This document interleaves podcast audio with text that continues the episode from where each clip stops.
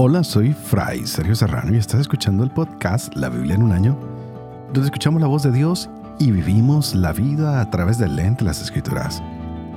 El podcast de la Biblia es presentado por Ascension. Usando la cronología de la Biblia de Great Adventure, leeremos desde Génesis hasta Apocalipsis, descubriendo cómo se desarrolla la historia de la salvación y cómo encajamos en esa historia hoy. Empezamos un libro nuevo el día de hoy, que será Nehemías, y lo tendremos hasta el día 281. Lo iremos viendo estos 13 capítulos muy importantes también.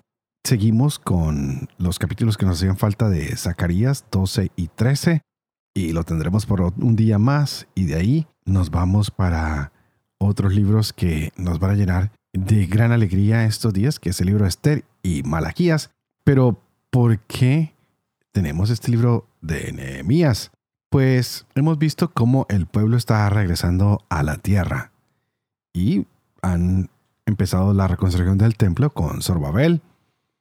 Y ahora las murallas de Jerusalén son reconstruidas y va a ser ese el tiempo de Nehemías. También vamos a ver ah, cómo se dedica tiempo a restaurar lo que es la Torah, cómo se tiene que renovar. Y bueno, eso es el libro de Estras. Pero vamos a seguir analizando cómo es esta venida de Dios para que llegue la plenitud de los tiempos. Y esto se habla de que será cuando el Hijo del Hombre inaugure este reino de Dios. Y de esa manera ya se podrá confrontar de manera muy radical lo que es el pecado y cerrar ese gran abismo que hay entre Dios y su pueblo. El pecado que siempre, siempre nos aleja del Señor que este capítulo del día de hoy nos ayude a entender un poquito más nuestra necesidad de a veces construir murallas, pero no para separar a la gente, no para dividir pueblos, sino para que el pecado no entre en nuestras vidas, para que podamos permanecer fieles al Señor. Así que estaremos leyendo Nehemías capítulo 1 y 2, Zacarías capítulos 12 y 13, y estaremos leyendo Proverbios 20, versos 20 al 22. Este es el día 272. Empecemos.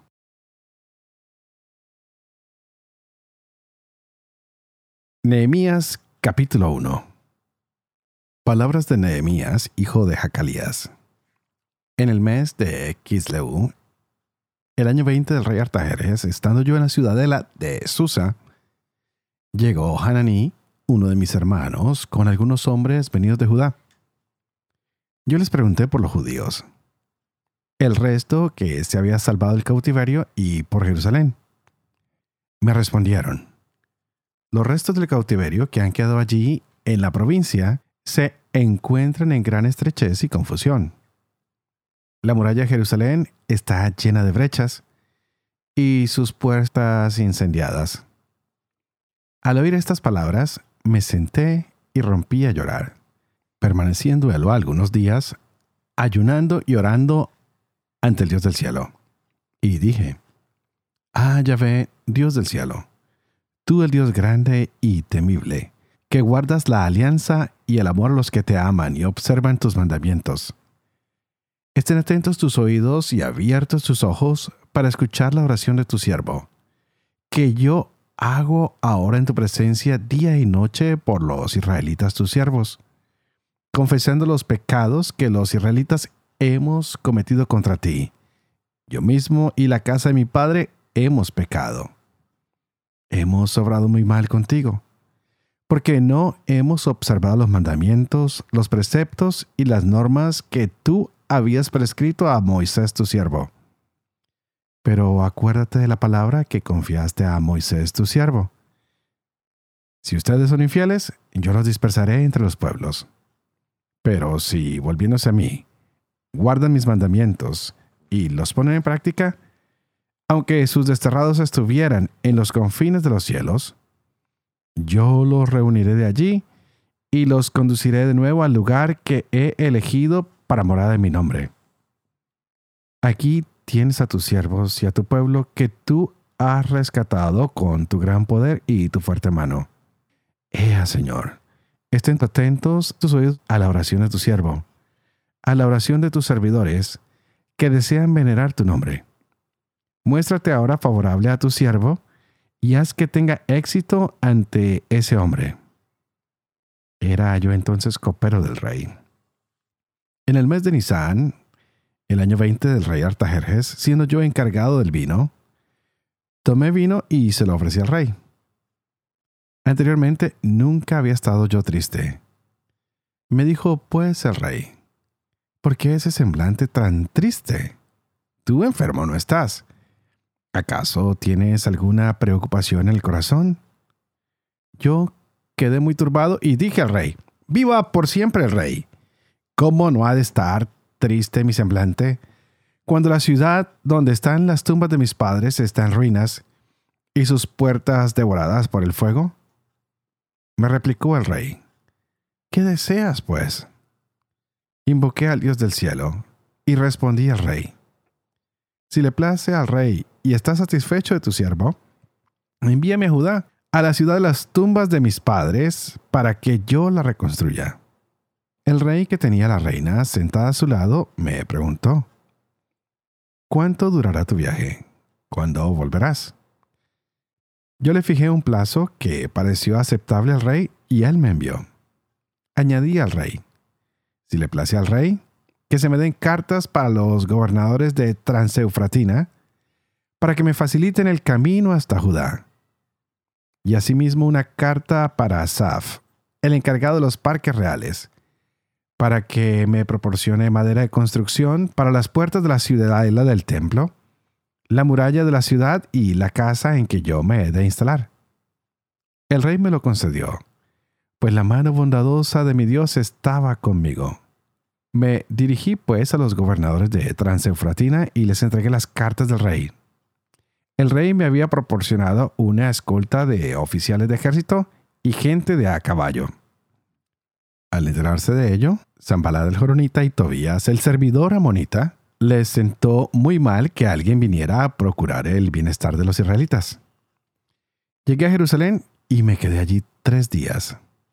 Luego me levanté de noche con unos pocos hombres sin comunicar a nadie lo que mi Dios me había inspirado que hiciera por Jerusalén y sin llevar conmigo más que la cabalgadura en que iba montado.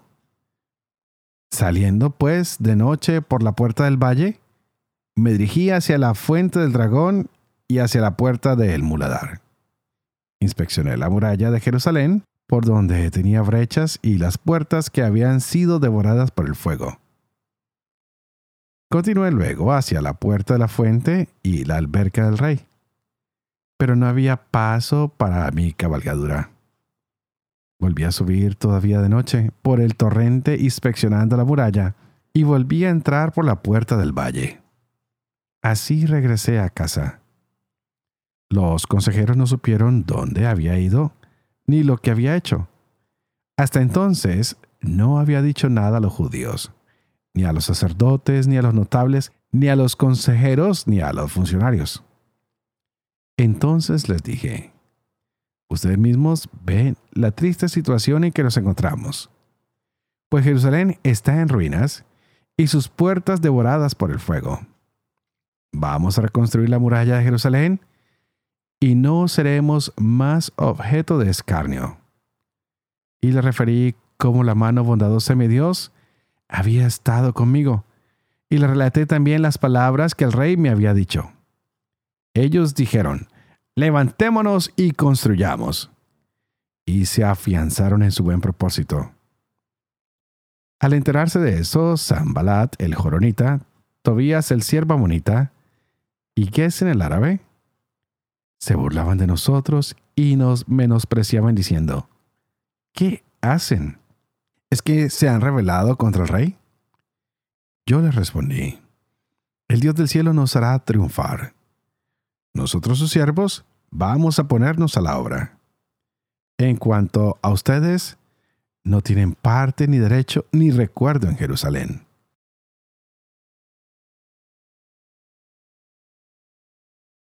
Zacarías capítulo 12 Oráculo Palabra Yahvé sobre Israel y también sobre Judá.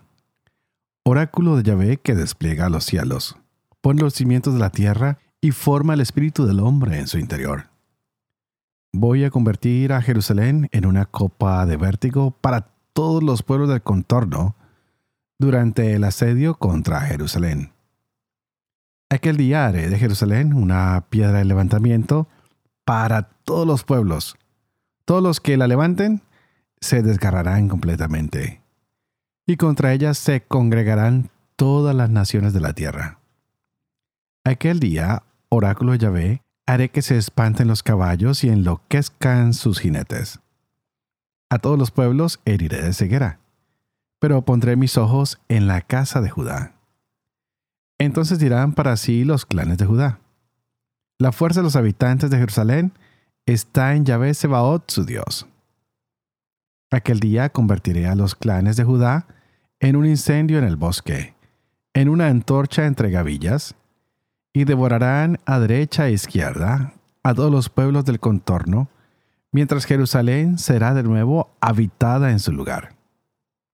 Salvará a Yahvé en primer lugar a las tiendas de Judá, para que el prestigio de la dinastía de David y el prestigio de los habitantes de Jerusalén no crezca a costa de Judá.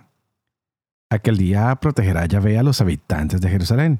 El más flaco entre ellos será aquel día como David, y la dinastía de David será como Dios, como un ángel de Yahvé al frente de ellos. Aquel día me dispondré a destruir a todas las naciones que ataquen a Jerusalén derramaré sobre la dinastía de David y sobre los habitantes de Jerusalén un espíritu de gracia y de oración, y mirarán hacia mí.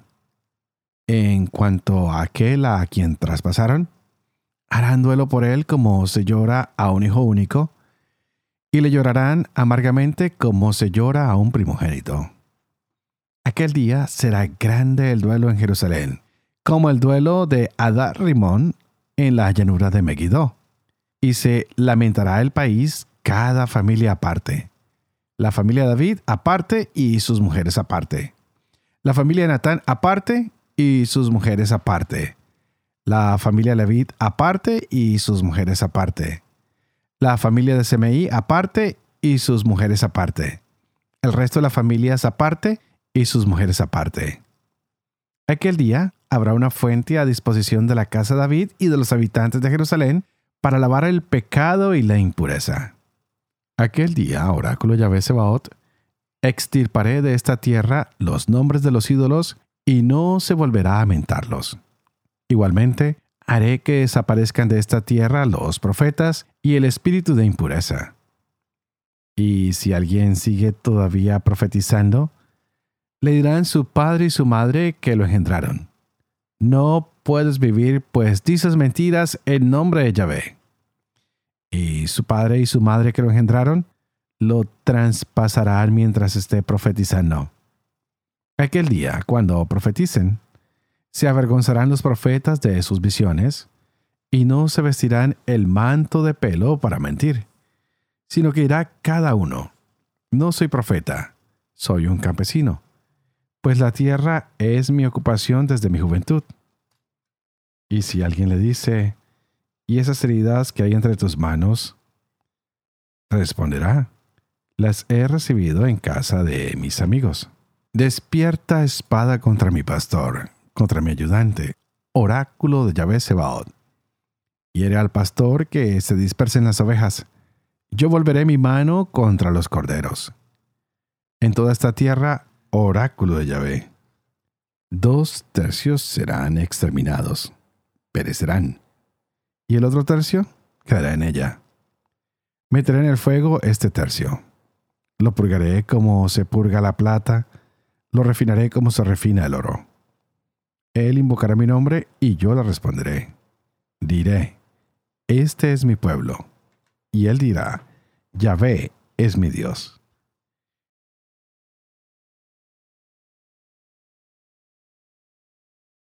Proverbios capítulo 20, versos 20 al 22. A quien maldice a su padre y a su madre, se le apagará la lámpara en la oscuridad. Fortuna adquirida con presteza, a la postre no será bendecida.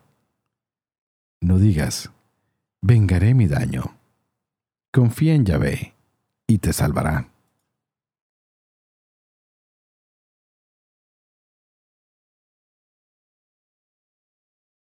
Padre de amor y misericordia, ¿tú qué haces elocuente la lengua de los niños? Educa también la mía. Infunde en mis labios la gracia de tu bendición, Padre, Hijo y Espíritu Santo.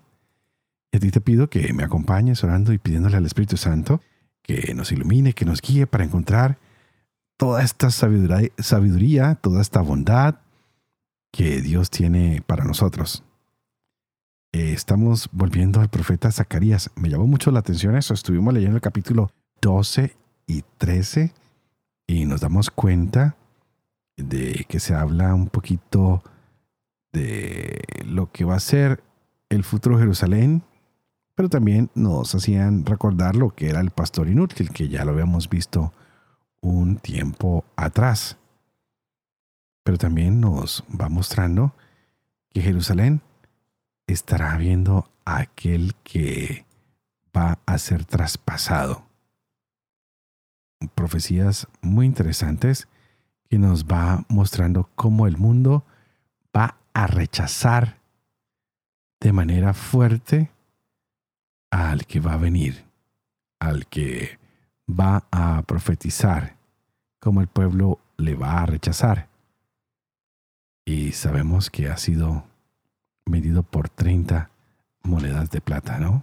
Qué interesante cómo las profecías se nos van dando y a veces no las podemos descubrir. Es con el tiempo que lo vamos descubriendo. El pastor que el Señor envía va a estar herido.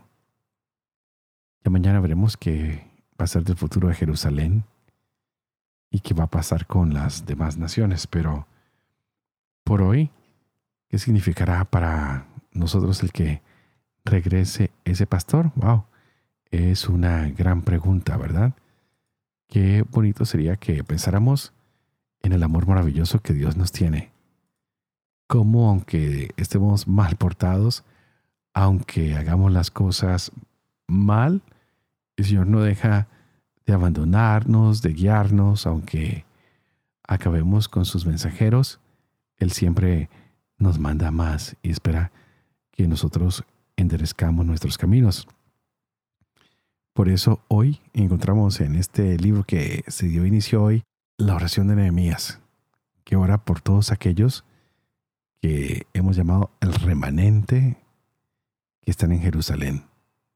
Y esta oración de Nehemías hace que se mueva el corazón de Artajerjes, quien lo envía a Jerusalén y este a su vez está animando al pueblo y dicen, miren, hay que reedificar la muralla.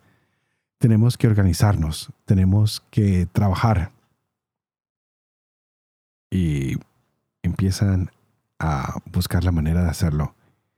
Nehemías inteligentemente en la noche salió a buscar lo que se debía hacer para hacer una propuesta. Muchas veces nosotros hacemos propuestas sin saber lo que se necesita. Qué bueno es que pudiéramos confrontar, y después tomar la decisión de lo que se debe hacer.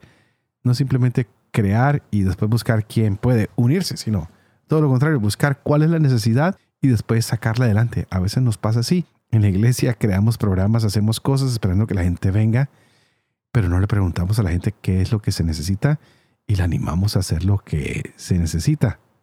Hoy Dios, como guió a Nehemías, nos guía a nosotros de la misma manera. Él guió a Esdras de una forma y a Nehemías de otra. Así que a ti y a mí nos irá guiando a cada uno de acuerdo a la manera que sea necesaria. La invitación cuál es? Que no tratemos de ser imitadores de nadie. Pues Dios a cada uno nos ha dado una tarea, una misión, un llamado particular. Digámosle, Señor, permítanos llevar a cabo y llevar adelante esta misión que tú nos das. Danos el apoyo que necesitamos, que tal vez sea logístico, como se lo dieron hoy a Nehemías con unos caballos, con una carta, con unas maderas, con lo que se necesitaba. Esdras no tuvo el mismo apoyo, pero hizo su misión. Cada uno tiene que enfrentar sus necesidades y a veces la misma gente la que se opone a nuestra misión de hacer las cosas bien. Pidámosle hoy más que nunca al Señor que no nos deje desfallecer, que no nos deje hacer cosas indebidas, sino que Él sea nuestra protección, que podamos inspeccionar cada una de las obras a las que Él nos ha llamado a sacar adelante, para de esta manera saber cuál es la mejor manera de cumplir lo que Él nos ha pedido. Que seamos prácticos, que sepamos entender que a veces tenemos los recursos y que a veces no, pero cuando todo lo ponemos en manos del Señor, hay victoria y todo se puede. Por eso, como siempre, seguiré orando por ustedes, por cada una de sus vocaciones, de su llamado, de sus empresas, de sus misiones. Y ustedes, por favor, oren por mí para que yo pueda seguir llevando adelante esta misión del proyecto de la Biblia en un año, para que yo pueda vivir con fe esto que comparto con ustedes, lo que leo, para que pueda enseñar siempre la verdad y para que pueda cumplir lo que he enseñado. Y que la bendición de Dios Toporoso, que es Padre, Hijo y Espíritu Santo, descienda sobre cada uno de ustedes y los acompañe siempre. Que Dios los bendiga.